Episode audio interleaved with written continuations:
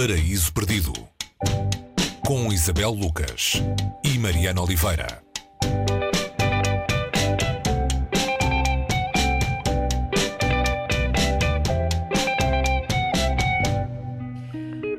Livro de que falamos hoje tem o livro no nome e, e, também quase que torna redundante dizermos quem é a autora. Falamos de o livro de Emma Reis, a autora é Emma Reis.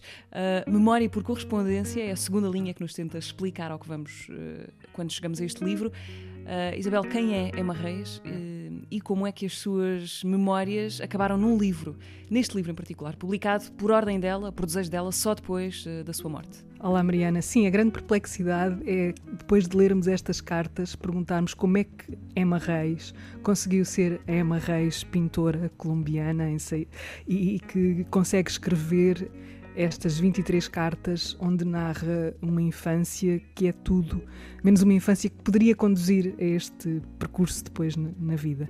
Uh, são 23 cartas que ela enviou ao seu compatriota e amigo Herman Arciniegas, que ao receber as primeiras as mostrou a Gabriel Garcia Marques o escritor Nobel ficou uh, bastante impressionado com aquilo que estava a ler e sugeriu ao amigo de Emma que ela continuasse. Quando Herman uh, contou a Emma o que se tinha passado, ela ficou muito zangada com ele por ter exposto daquela maneira aquilo que ela achava que era a sua intimidade e que só partilhava com aquele amigo.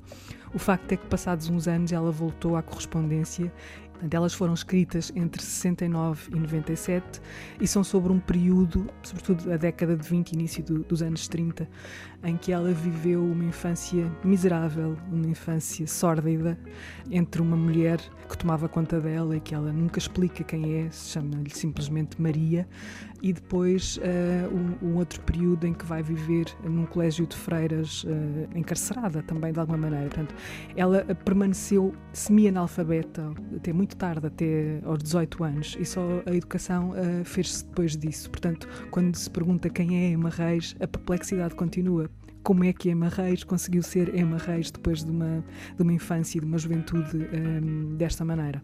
E a infância começa pela vivência num bairro muito pobre da capital colombiana, nos anos 20 do século passado.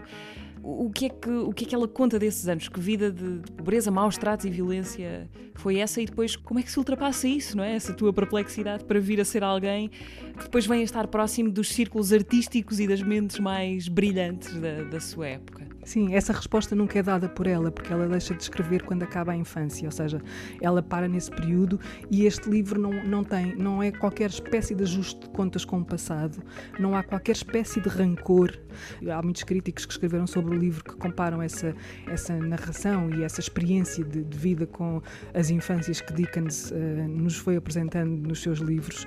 Ela, eh, só para exemplificar, ela vivia num, num bairro popular de, de Bogotá, criado por uma mulher uh, grotesca. Uh, vivia numa casa sem, sem janelas, sem qualquer entrada de luz. O único sítio para se entrar e sair era uma porta. E todos os dias de manhã, essa mulher abria a porta à Emma para que ela fosse despejar um, ah, os dejetos um, ah, dessas crianças e voltava a entrar e não saía mais durante o dia. Portanto, os jogos que essas crianças jogavam umas com as outras, as brincadeiras que faziam, as interrogações sobre o mundo, são todas escritas por Emma Reis como se ela fosse essa criança e que as estivesse a experimentar naquele momento. Portanto, não há ali um, um julgamento, há simplesmente uma descrição detalhada sobre o cotidiano que parece impensável um, quando se tem alguém como depois ela foi. E depois o que vai acontecer quando ela chega ao convento, quando esta mulher os abandona, da mesma maneira como abandonou um bebê, filho dela, uh, aos olhos de, de Emma, uh, com Emma perplexa. Uh, ela narra, as descrições diz que o bebê era muito pálido. isto tudo é descrito com muita ironia e que nunca é uma, uma ironia, não tem, não tem essa maldade. É, é, é de uma criança, é, é, o olhar de uma criança. E a adulta que está a escrever isso é como se não aparecesse, a não ser na capacidade que tem de descrever, de, de, de descrever e de narrar aquilo que foi. Toda esta hum, inocência e impreparação para a vida está aqui uh, nestas, nestas cartas, neste livro, que é um livro, por isso mesmo, epistolar, Lembra, por exemplo, uh, As Cinzas de Ângela, de Frank McCourt, um, outro um livro escrito por um irlandês que foi muito popular aqui há uns anos uh, e que relatava também uma infância miserável noutro, noutro aspecto. Mas é uma miséria que chega a ser hilariante por vezes. Há outra, há outra parte do livro em que alguém pergunta a, a Emma quem é a mãe dela e Maria gera na altura uma loja de chocolates e ela não sabe o que é a palavra mãe e responde uh, a minha mãe é a loja de chocolates. Uh, isto dá direito a uma sova brutal. Uh, são estes pormenores que desmontam aquilo que poderia ser uh, a ideia de estarmos diante de um livro lamechas, um livro piegas, um livro insuportável de ler uh, se Emma se tivesse posto alguma vez no papel de vítima. Uma vida contada em correspondência, 23 cartas enviadas por Emma Reis ao amigo Herman Arciniegas. O livro de Emma Reis, edição portuguesa da Quetzal, com tradução de Margarida Amado Acosta. Até para a semana. Até para a semana.